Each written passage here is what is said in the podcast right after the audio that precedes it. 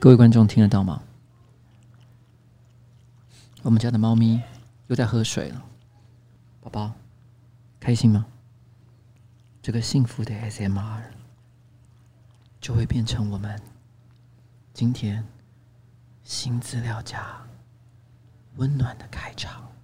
难道？各位观众大家好，我是上班不要看的呱吉，今天。是我们的新资料夹 Number Ten。啊，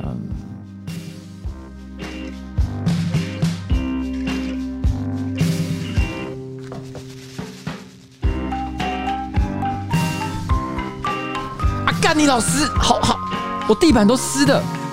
为什么？妈，舔的满满地满桌都是。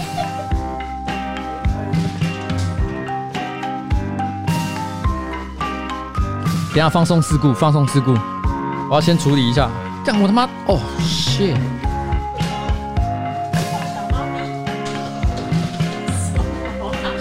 宝宝是我的湿湿小宝贝。好，各位观众，今天是我们的新资料夹 Number Ten。我刚刚从议会开会回来，到底今天彩玲帮我准备了什么样神奇的题目呢？我也不知道，因为他现在。哦，在旁边手忙脚乱，跟东叶哦一起在那边擦桌子。为什么要擦桌子？因为在节目开始之前，我的宝宝，我们最可爱的诗诗小宝贝，又在调皮了。哎呦，我的妈呀！居然还有电线直接给我给他那个弄湿啊！我的妈呀！Fuck you，宝贝！Fuck！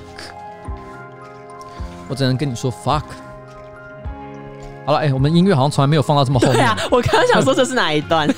我从来没有放到这么后面，还没开始哎。今天这个开场太乱七八糟了吧？好了，刚才林都在忙，没时间讲话，我也都不知道怎么开场了，好不好？我甚至于忘了我今天开场本来想要讲什么。哎、欸，我今天开场应该是有话要说的，对不对？我们应该有一个东西要说。什么？不要，不要，不要，先等一下，先等一下，先等一下，不要急，不要急，不要急，不要急，好。那个，那个，我们先做个简单的开场，好，再开始，好不好？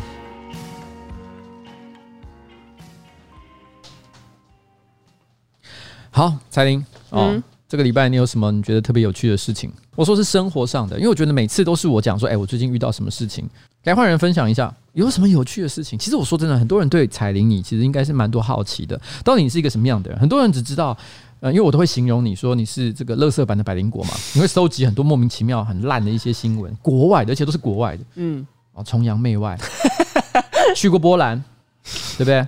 对。然后，到底你还有什么特别的地方？其实很多人可能不知道一件事，其实呢，彩玲小姐她是一个文艺少女。欸，这是真的。彩玲大概是我认识的所有女孩子里面，年轻女孩子，大概特别爱看书的一个。因为我觉得你每个礼拜，你都会在你的 Facebook 上至少 po 一篇跟看书有关的事，而且大概是每一个礼拜应该都有一本新的书。你最近看的书是什么？哎，吴小乐的《我们没有秘密》，少骗人了！你看的是 《Kissing Corona Virus》，你少骗人，那个也算。我要不同风格交错，而且因为常常我们作为一个这个网红团队，所以如果常常会有那个电影公司去邀请我们看电影嘛，然后如果是什么复仇者联盟啊、蜘蛛人啊，上班不要看也是都蛮踊跃的，然后大家都会说哦，我要看，我要看，我看。可每次只要是文艺片啊、独立制作的什么纪录片，通常大家就哦说，就比较兴趣缺缺了。坦白讲，那大概会看的，勉强来讲就是诺基。诺基也是偏文艺挂一点点，所以他会去看。但是自从有了彩铃之后，哇，不一样了。我前几天问了一个什么 孤味，我问了孤味，我想说这一片一定没人要看。我就说孤味是没人要看啊，那我一个人去看啊。就彩铃就直接举手说我也要。孤味算有名啊，算有名。可是我说真的，这真的是文艺少女挂。可是我我心里想说，如果单独带着这个彩铃去看电影，我觉得这有点怪。直接上镜周刊，直接对，所以我就只好赶快问说东野你要不要来？东野完全就是一副干杀了我的样子。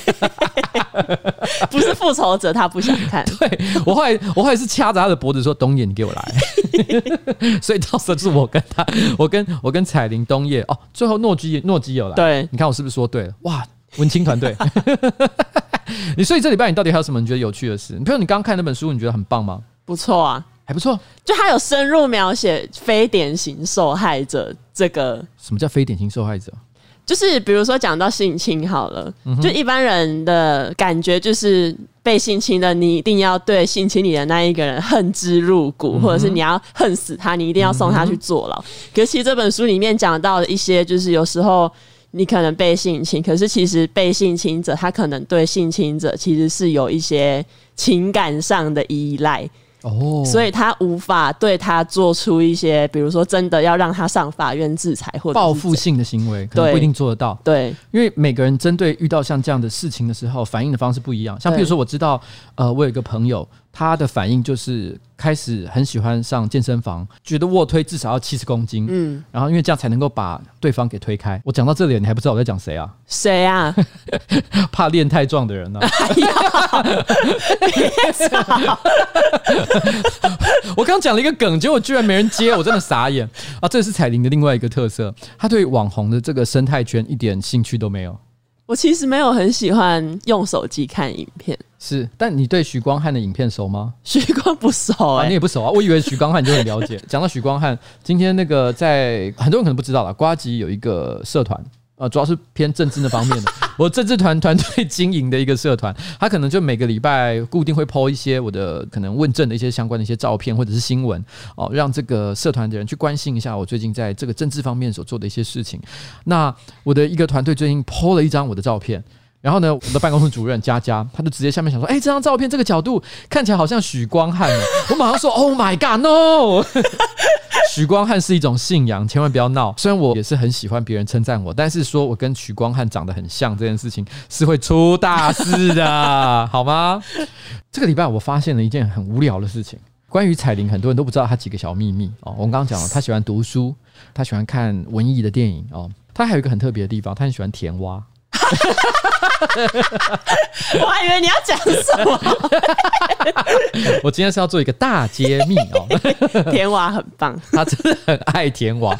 田呢是一个心，然后再一个舌头的舌。对对，哎，大家应该已经不知道这个人是谁了吧？我觉得只有两种人会知道，一种是彩铃这种人，另外一种是 gay。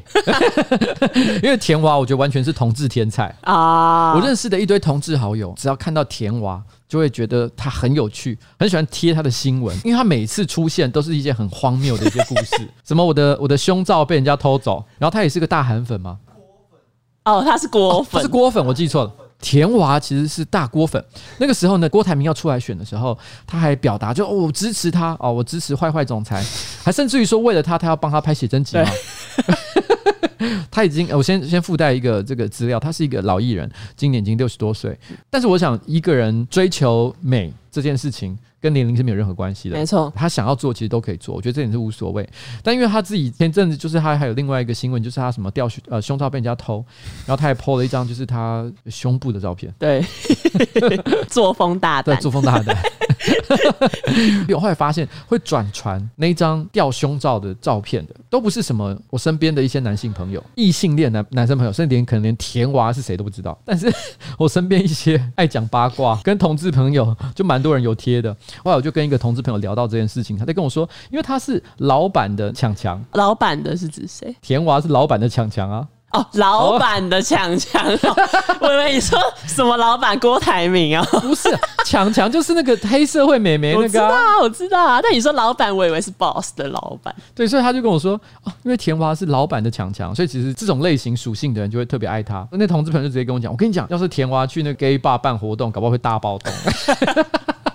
而且田娃很爱做梗图，就他有时候会自己做一些长辈图，然后他会像我有一次就在苹果新闻网的那个脸书，就默默的发现他用他个人的账号去贴他做的梗图，然后就是默默的出现在众多留言中的其中一则。因为我是田娃的支持者，然后我就看到哎、欸、范月娟，我想说这个名字有点眼熟，我点进去发现果然是田娃。哦，范月娟是他本名，范月娟是他本名啊。哎、欸，你真的铁粉呢？你现在连他本名都知道。谁在乎这件事情 哦？所以总而言之，范月娟啊，就是田华本人。OK，好，反正呢，这是我最近发现的一个关于另外一个跟彩铃有关的小秘密。好了，但在今天的节目正式开始之前，我们是不是有一个任务要做？对，我们有一个任务，我们要来无情夜配。这是我们第一次在 Podcast 上夜配吗？没错，我们终于收到夜配了。对，这厂商真的好勇敢。但你知道这厂商怎么来的吗？这厂商也是因为我们彩铃来的，因为他曾经看到某一集的夸张新闻，他就是出场之后，大家都说彩铃的那个头发怎么那么油，然后当时我就抱怨说：“对呀、啊，要拍影片了，你怎么不好好洗头？”然后你就跟我说：“有啦，我都有洗。”而且我那天你说你还为了拍片这件事情，有特别先去那个浴室。没错，然后呢，拿那个水好好的冲洗了一下，对，但没想到越搞越糟。没错，在那个影片上看起来油到一个爆炸，整个粘在你的额头上，以为刚刚去跑步。对你，而且而且感觉上好像您三天没洗头那种感觉。哦，那感觉一个女孩子家这样成何体统？但事实上，彩玲却是一个每天都在洗头的人。没错，所以后来那个厂商看了以后非常难过，他就说：“彩玲，如果你有油头垢面的问题，你要不要哦使用看我们的产品看看？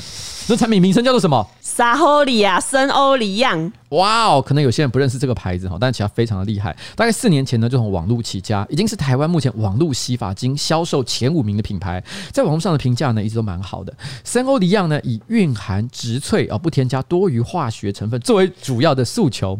洗发精和沐浴露呢也是零系零的，当然也不含人工色素哦、雌激素等等，所以可以放心的使用。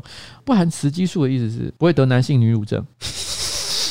哎、欸，对耶，这是什么意思？我们再研究一下了，好不好？不管怎么样，简单来讲，但是大家所担心的 什么细灵哦、雌激素、人工色素这种大家会觉得不好的一些有害化学物质，绝对不会出现在这种洗发精里面。嗯，那彩玲，你有试着洗过了吗？有，厂商有事先提供了一组，反正他们提供他们的净平衡系列，然后不管男生女生都可以使用，洗感清爽舒服。然后我自己洗的时候，我发质有点受损，因为以前有烫。然后我的发尾就是像一团杂草一样，可是就是洗完之后，我就觉得变蛮柔顺的。嗯、他们还有强调控油嘛，因为我早上出门上班之前，我也会再洗一次刘海。嗯、那我觉得就是到下班都还不会失控。可是因为每个人的发质不一样，也有可能就是我洗了会有用，嗯、但有人可能洗了就是没用。这就大家可以尝。我我不接受这个答案。所有人洗都会有用，对不对？对。好，来，等一下哈，东野，东野，东野，来。刚刚彩铃说哈，她不知道这个洗发精呢是不是对所有的人都有用。我看你今天头也是蛮油的，我们现场就来洗一下。那我要先去脱外套。不用不用不用，嗯，我们他妈男子汉呢，哪有在这边唧唧歪歪的？我现在现场帮你洗。啊啊不，Why？好，我现在再帮你揉一揉哈。No，哎呀不。好，再帮你冲一下。这样的水温可以吗？喷到麦克风上啦。好了，彩铃，你看看她的头发还有油吗？哇，真的不油了耶！My God！哇，我的头从来没有这么清爽过哎。森欧里漾，真的好棒！彩铃冬夜的发质都完全被征服了呢。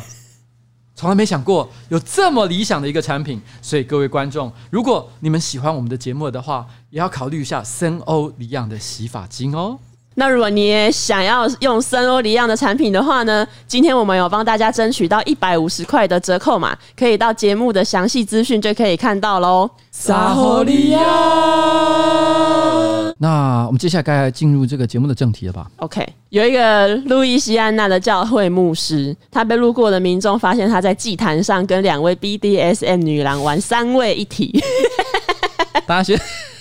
学会这个单字 T H R E E S O M E，threesome，哦，三人行必有我师焉。我有看到那个新闻，他其实有讲说，他其实就是可能推开门，然后就看见神父跟另外两名女子，然后在祭坛上做三人行，行苟且之事啦。然后呢，他们穿着皮衣、高跟的皮靴，而且他说现场还有舞台灯，就是他们还有设置灯光。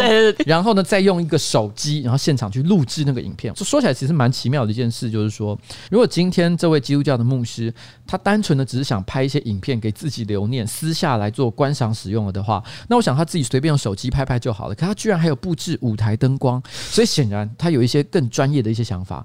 你知道之前有一部电影叫做好像叫《摔跤神父》吧？他是真实的故事改编过去，他是在讲墨西哥有一个神父啊，那个地方的小朋友都很穷，然后他为了要帮助那些小朋友，所以他就决定去打摔跤比赛。因为那个墨西哥人很喜欢摔跤比赛嘛，所以他就呃蒙上面具。啊，没有人知道他是谁，嗯，然后呢，就跑去参加这个摔跤比赛，一路过关斩将，赚钱去养那边那些可怜的小朋友。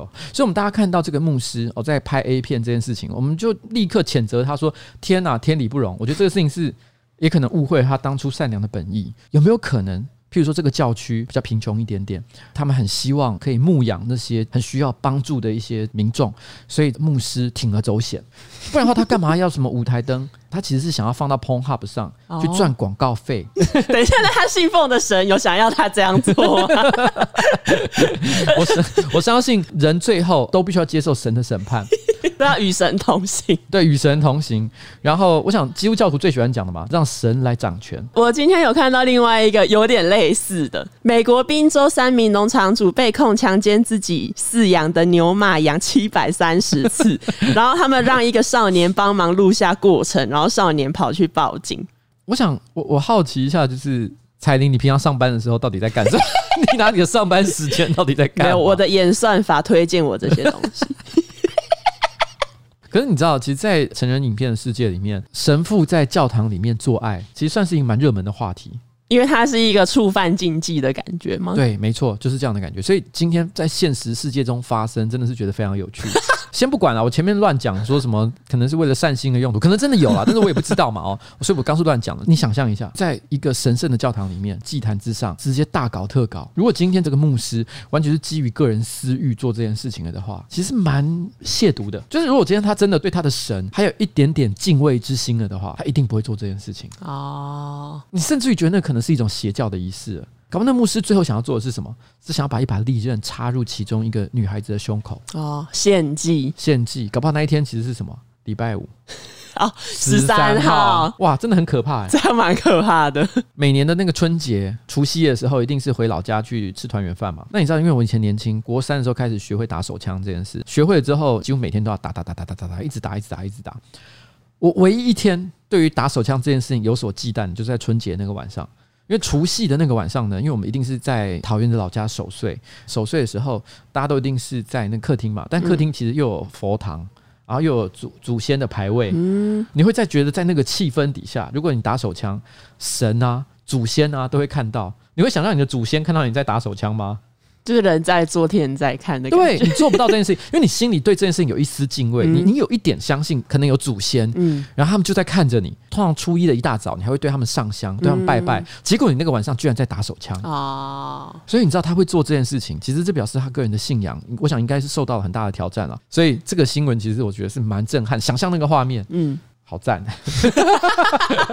怎么办？我完蛋了！我把这个话题带上奇怪的方向。我们赶快转念到下一个题目，好不好？搞不好这一段整个剪掉好了。嗯，这个话题其实蛮有趣的。真的啊？你居然喜欢这个话题？不是因为你，你刚刚讲，我突然想到一部电影。嗯，哎，你可能有看过叫《粉红色火烈鸟》，女主角就是很强，她会吃大便。就是她，她是真的拍摄的时候吃大便。呃，他拍摄的时候是真的吃大便。那一幕就是路边有一个人，他带着宠物狗去遛狗，然后那个狗在路边大了便，然后女主角就去把它拿起来吃。呃，有一些艺术电影的导演很喜欢强调他们的过程完全都是来真的，譬如拉斯冯提尔啊，他不是在拍诶、欸、是哪一部啊？性爱成瘾的女人。对，性爱成瘾的女人，还是什么医院啊什么的？嗯，医院风云吧，应该是这个名字。反正他拍的几部片，他都会强调说：“我跟你讲，这里面打炮真材实料。”然后吃大便的片，我也是看蛮多的。但是问题是，很少有强调他是吃真的。因为像譬如说，有一部很有名的片叫做《索多玛的一百二十天》，它里面也是有吃大便啊。嗯。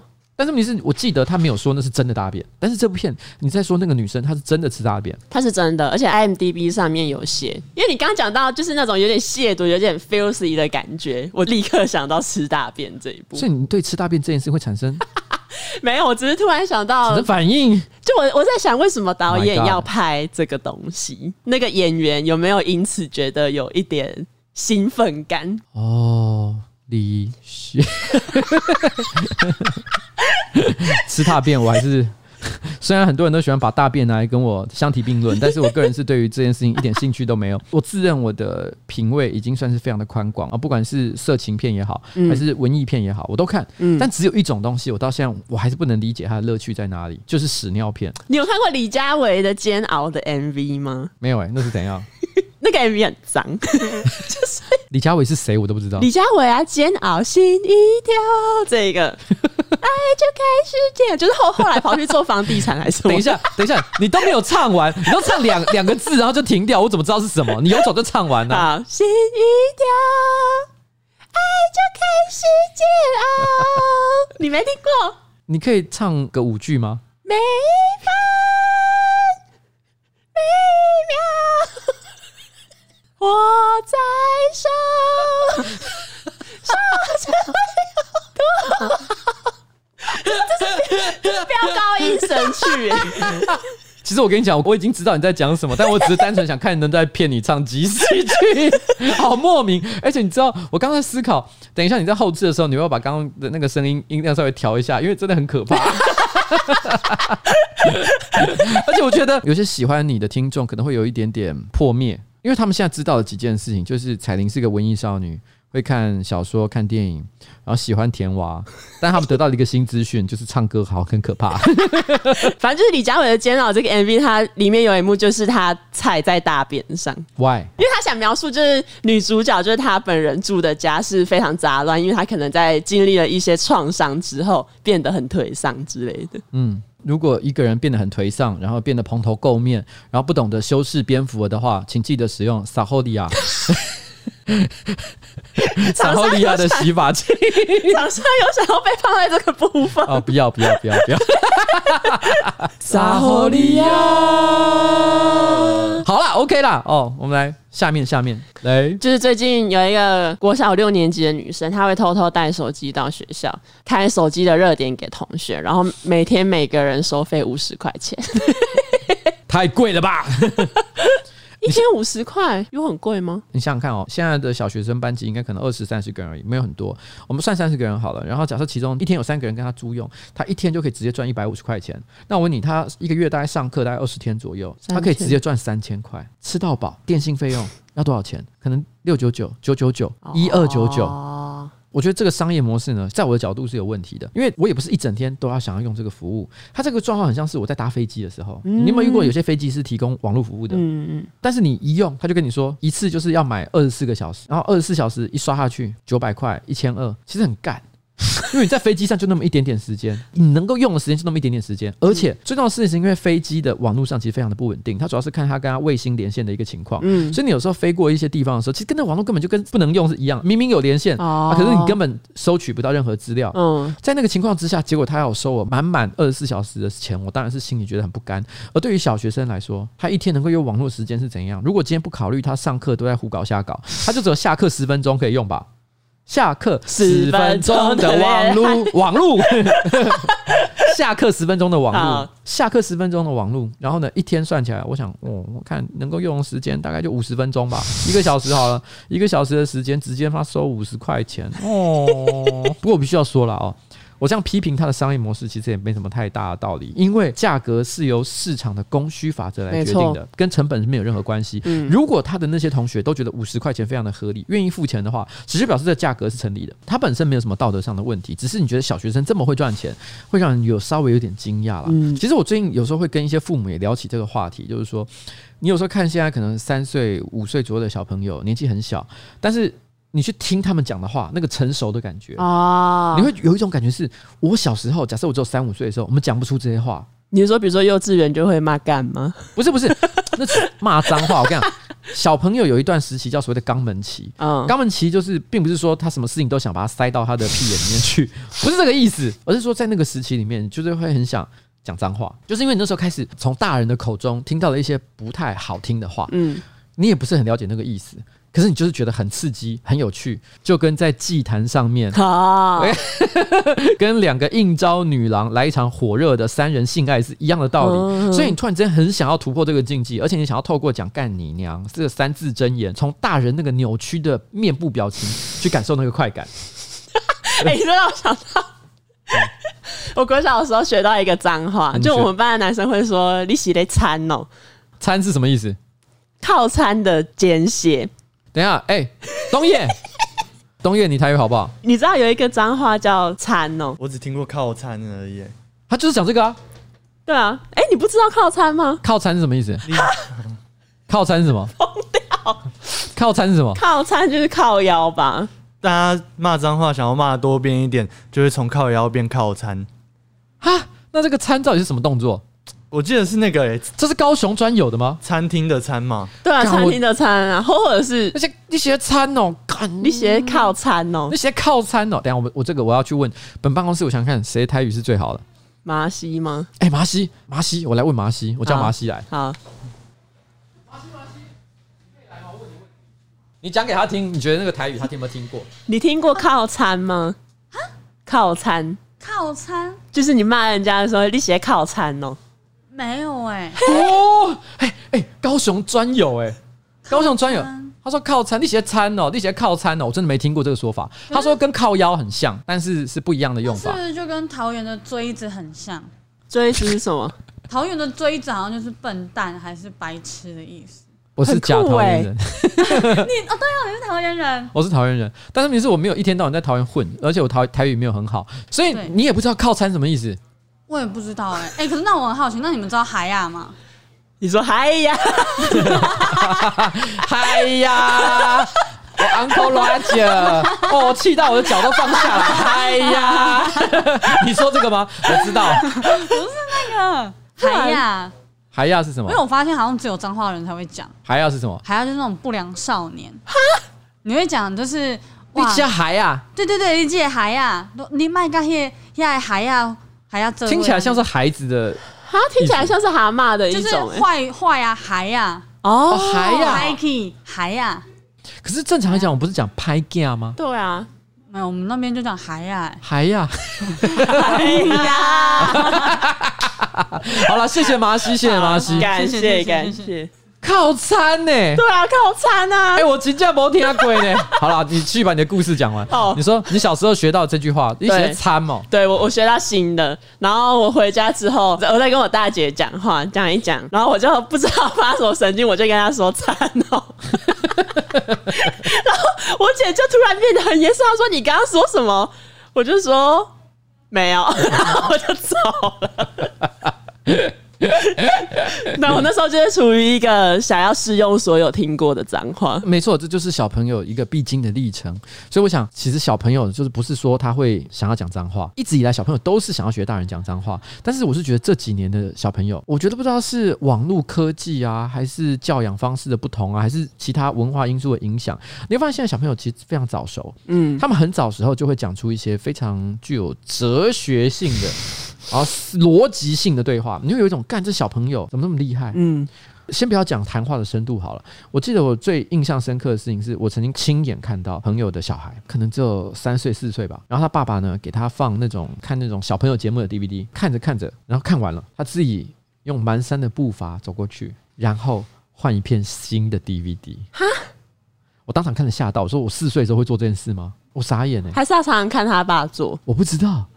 他完全步骤做对了，我心里就想：妈的，这个魔星异世界转身而来的。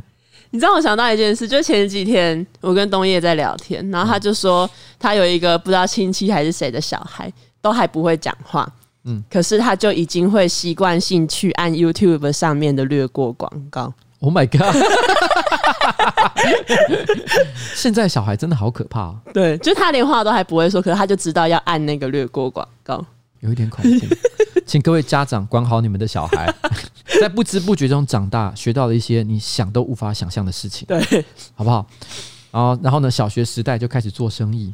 有一句话：“细汉时阵偷班不，大汉时阵偷看无。”所以他小时候就已经用五十块钱在赚这个同学的钱。对，长大的时候还不变成郭台铭吗？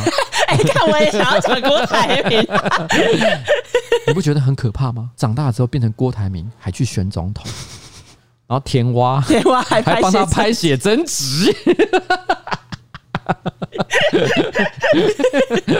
哦，这就是你希望的你小孩的人生吗？各位家长啊，请注意一下，好不好？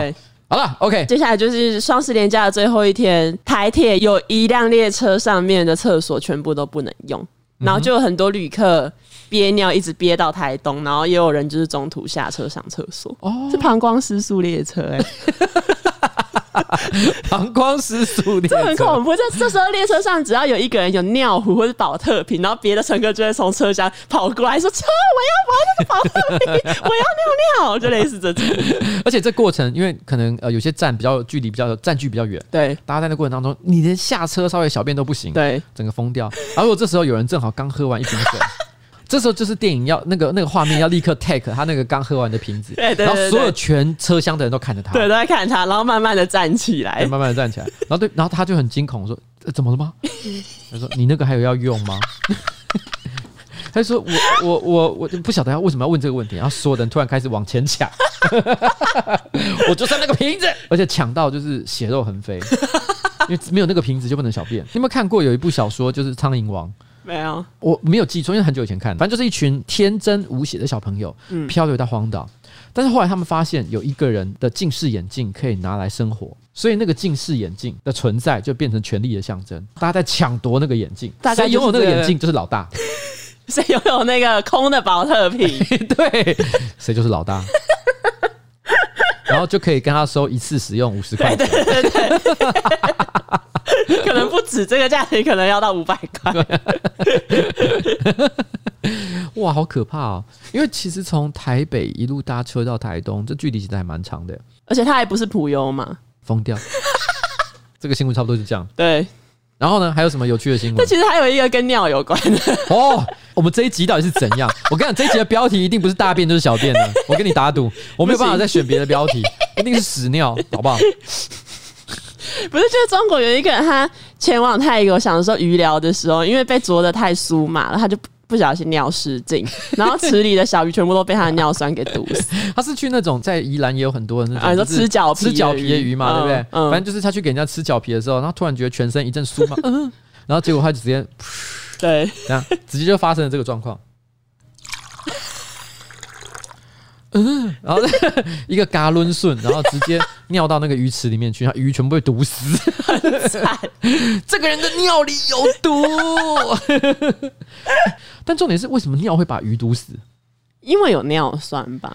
那你知道，其实每年的这个夏天的海边，有多少人在海里面直接小便吗？你说这个，我想到梭罗的湖滨散记，它那个湖其实是一个叫瓦尔登湖的东西。嗯，因为太多观光客会在那边游泳，然后游泳的时候顺便尿尿，它就已经超越那个湖可以负荷的程度，所以就后来就是有很多人都会说，去瓦尔登湖游泳的时候不要再在里面尿尿。这个湖滨散记的瓦尔登湖，很多人跑去小便，所以导致因为它已经超过这个湖可以正常分解的一个状态。对，所以其实现在当地的这个政府就呼吁大家，请不要在瓦尔登湖里面继续小便了，对，不然我们梭罗所写的《湖滨散记 》即将成为一个大尿池，真的。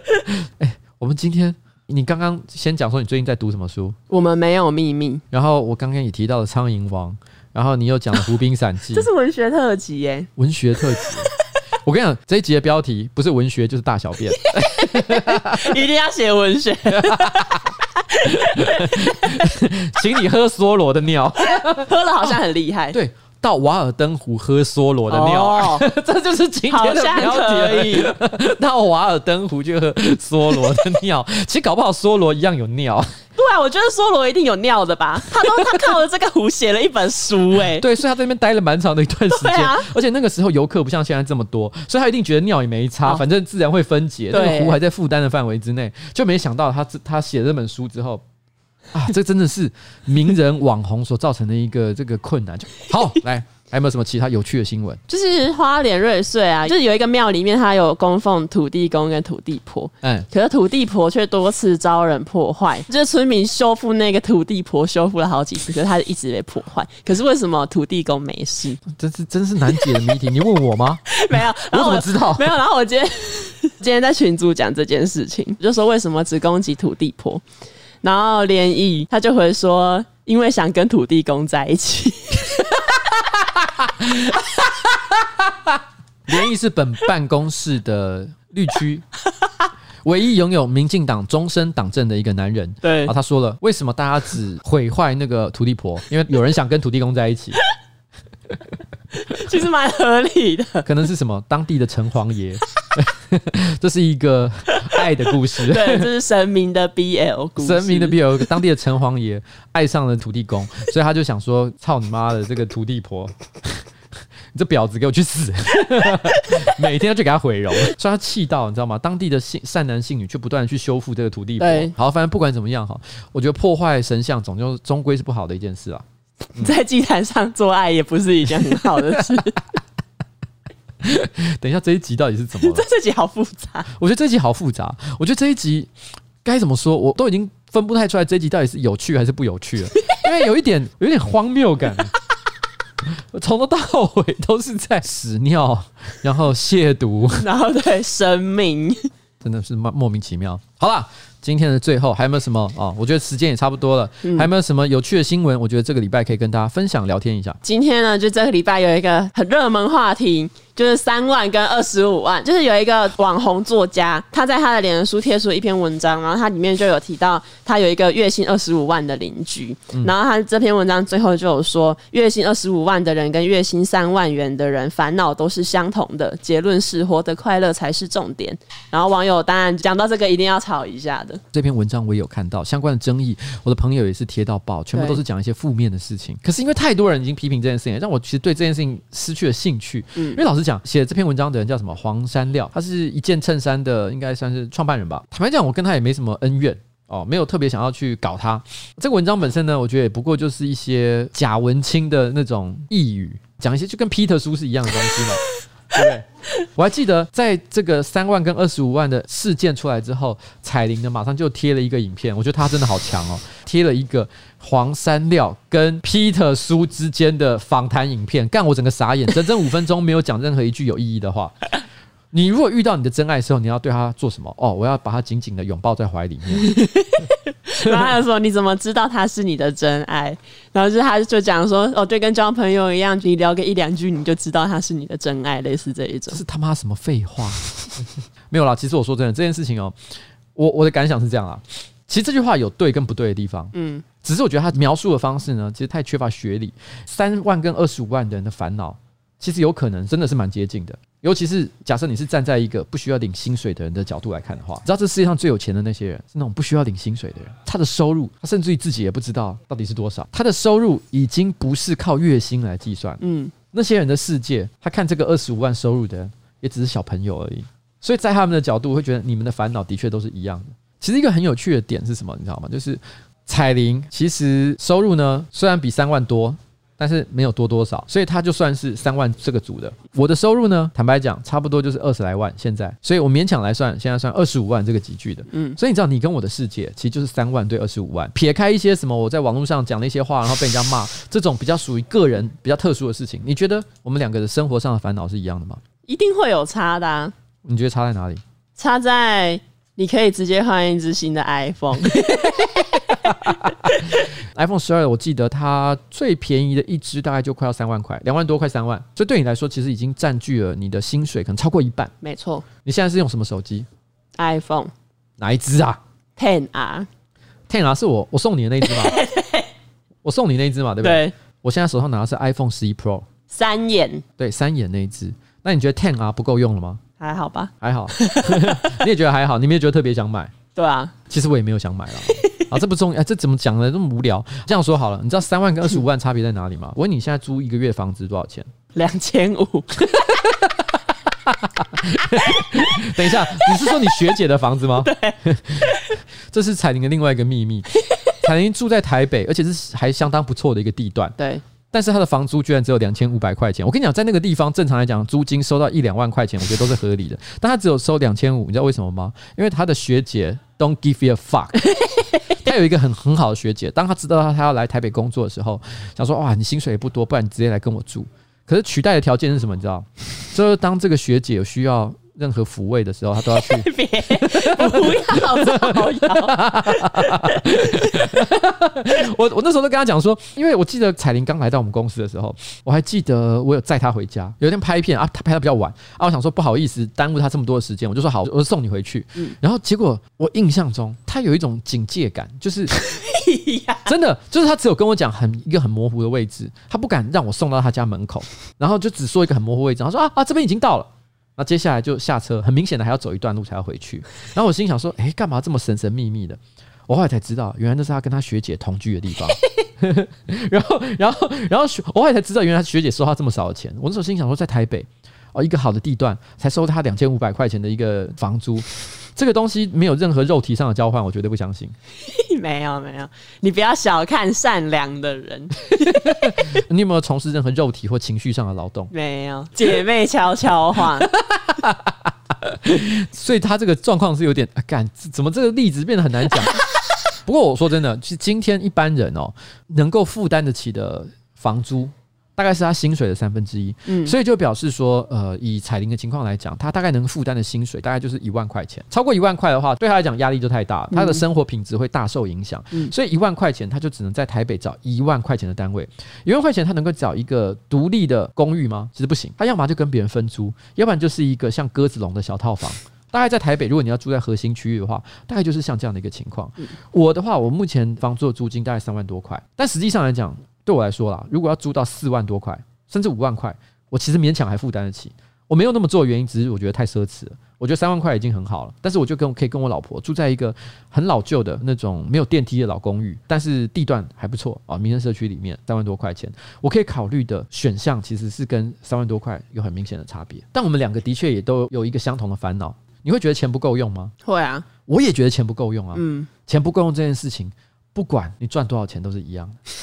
啊，我想到一件事，你可以植牙植四颗，但我植一颗就很心痛。哦，没错，因为我前一阵子其实因为牙齿真的年纪大了，然后崩坏的很严重，所以一口气植了四颗牙。一颗牙我忘了多少钱，然后七八万吧，七八万，所以我一口气植完牙，到将近花了将近三十万的钱，但是我就直接把钱付了，没办法啦，因为这东西年纪大了你不做，不然是怎样？不要吃饭了。对啊，很可怜呢、欸，而且我都是臼齿哎，臼齿是真的没有，真的很惨。但是彩铃呢，光植一颗，整个都要眼泪都要飙出来，哀哀叫，哀哀叫。你看这个面对风险的能力就差很多。对，我觉得最主要是面对风险的能力。举个例子来讲，譬如说，如果你爸爸妈妈如果突然之间破产，说啊没办法，女儿，我连吃饭都成问题了，要靠你养了。嗯，你觉得你一个月可以给他多少钱？顶多薪水的一半吗？你拿得出一半啊？因为我不用缴房租。因为你用肉体 付房租，对，等价交换。就我来讲的话，我的一半跟你一半就差很多啊。对啊，我如果拿一半来养我老妈的话，老爸的话，我可以拿出十万块钱来，嗯，可以让他们过很舒服的生活。嗯，但是你即便拿出你的一半来，可能也才一两万块钱而已。嗯，一两万块，一万五，两万。对啊，而且如果要养两个的话，就不太够用的。来，他们连租房子都没办法维持他们正常的生活水平，也有困难。但是你知道吗？二十五万跟三万，它有一个很重要的地方是，如果你是领薪水的人，你就只是一个员工，是一个劳工，只是高薪跟低薪的差别。嗯，所以你还是每天早上九点十点就要出门去上班，然后呢，晚上再拖着疲累的身心回到家里面去。中午的时候叫 Uber，这个不管你是三万还是二十五万都是一样的。但有一个很大的差别是，你在叫 Uber 的时候，你只会叫一百多块钱一个便当，嗯，而且你还要跟别人凑优惠免运，对，凑免运。但我呢？我他妈直接五百块钱定下去，我没有再看这个价钱的，所以这个就是这个差别。所以你说他的烦恼一样吗？一样，缺钱。但是那是，我们用钱的方式有很巨大的差异。我觉得最近其实正好有看到一篇报道，他其实就有在讲说，是一个诺贝尔的经济学奖得主叫迪顿，他其实就有一个研究，他认为其实一般人最幸福的收入。是大概七万五美金，差不多相当于台币年薪差不多两百多万的一个情况。它有一个很重要的理论是说，低收入者收入提高的时候，对于消费行为的影响是比较高的，远比那些高收入者还要高很多。简单来讲，就是如果我今天每个月的收入是二十万，然后呢，我到了营收三十万或者四十万的时候，其实我的消费行为不会有太剧烈的变化。但是问题是，对于一个低收入的，他假设今天收入是三万块，当他提升到五万块的时候，他的消费行为可能会产生很剧烈的变化。譬如说，举例来讲，像你现在会觉得说，干买 iPhone 十二你买不起，可当你收入变五万的时候，你可能他妈直接刷下去，不管你你需不需要。可是对于一个二十万到三十万的来讲，就觉得还好啊。我判断一件事情不会因为我突然之间短暂的宽裕了一点点，我就立刻产生冲动的行为。所以他那时候其实在研究这个消费行为的时候，他发现一件事情。其实每一个不同收入集聚的人都有烦恼，快乐的程度不一。但是问题是呢，最容易获得快乐跟满足的，大概就是差不多七万五月薪，然后年收入两百多万左右。嗯，所以其实刚好是什么？收入二十五万的人。其实很有趣。其实我觉得这个说法，第一顿的这个文章呢，大家可以再去网上搜寻一下，嗯，是蛮有趣的。我觉得大家可以去看一下。这个好像其实有一个名词叫中产阶级的烦恼吧，就是如果你是很穷的人的话，你其实根本也不需要去烦恼你要买什么吃什么，因为你光是要求温饱就已经很困难了。所以在消费行为上，其实也不会有太剧烈的变动。这其实就牵涉到恩格尔系数啊。恩格尔系数指的是你的饮食费用占你的总支出的比例。先不管你的收入啊，假设你支出一个月支出是三万块好了，假设你这一个月吃饭花一万块好了，那代表你的恩格尔系数可能就是百分之三十三左右。嗯。但是如果今天我一个月收入二十万，假设我饮食费用比你高很多，嗯，三倍好了，三倍很多了吧？我一个月吃饭吃到三万块钱。嗯可是三万块钱呢，也不过就十五趴，是你的一半，所以我恩格尔系数很低哦。你懂我意思吗？嗯、恩格尔系数是用来分析一个家庭的贫穷程度哦。因为越贫穷家庭，通常饮食所占这个支出的比例就越高。这也可以充分的说明为什么低收入者，其实在收入改变的时候呢，影响消费行为会特别的明显，因为他可能在饮食的支出上就会有很大的改变。嗯。对啊，我认为其实这篇文章它的点不是真的完全不合理，因为的确收入不同都是有烦恼的。但是这一个分析方法太过简单，就跟 Peter 书哦，或者是所有这种类型无脑的文章是一样的，他忽略了很多细节，让我们以为这个世界就是一句简单的，大家的烦恼都一样，所以我们要怎么样哦？追求快乐，这不是废话吗？我们都在努力的追求快乐啊！而且我觉得烦恼，因为他讲的烦恼比较像是只局限在物质层面。但其实精神上面还是很容易可以有很多烦恼的，不管你有钱没钱。对啊，就好像说，如果有一天我心灵受了创伤，于是我决定要在祭坛上 发泄。但是你可以毫无经济压力的叫很多个 BDSM 女郎。对，如果你今天收入只有三万块钱的话，叫一个外送的应召女郎，假设一次算六千块好了，你他妈叫两个就直接一万两千块钱，而且他们只能够出来一次只有一个小时。你一个小时他妈就要很快赶快把这个片给拍完，对，非常压力很大。对，但我现在他妈有钱，我一个月收入二十万，我直接他妈三万块钱包夜，我一整个晚上拍到爆，所以我的烦恼就不一样哦。我们一样都有烦恼，但是是解决的方法不一样。反正其实有一句老话是这么说的嘛，说什么钱买不到快乐，那是因为你不会买哦。钱绝对买得到快乐，钱可以变成你喜欢的形状。好啦。我跟你讲，今天呢，今天这一集我觉得录的有点微妙，可能会被骂爆。我不知道哎、欸，要好好认真的稍微检查一下好不好？我不知道我们讲的东西行或不行哎、欸。好啦，彩玲小姐，好，今天节目差不多准备要到最后的尾声了，我们现在应该要怎么办呢？我们现在要跟大家推荐沙欧里亚森欧里亚的洗发精。净平衡系列是比较偏控油蓬松效果的，不管男生女生都非常推荐。而且呢，我们有帮大家争取到一百五十块的折扣码，可以在节目的详细资讯看到这个折扣码。我跟你讲，沙欧里亚真的非常的好用。刚刚我们在节目上，我们亲自对什么？对对，我们的这个冬叶先生啊，直接做了试用。对，哇，效果卓著，大家看不到画面，真的太可惜了。然后，但是呢，不只是冬叶，我们彩玲小姐也亲自试用，那些油腻腻的这个头发。哦，这种这种触感完全消失。对，这个月你可以看看我们的夸张新闻，我们的夸张新闻绝对保证闪闪亮亮。对，一定是蓬松的刘海，蓬松的刘海 绝对不会油油腻腻，好不好？难怪网络商城都会给沙欧利亚五颗星的评价。哦，森欧里亚的洗发精，yes，好了。所以，那大家平常的生活都这么辛苦了哈，对自己好一点，用品质好一点的产品，整个人的感觉会真的不一样。而且，就算工作很忙也没关系，头也不会再那么油喽。好了，直接就帮你送到家，超级方便，耶耶！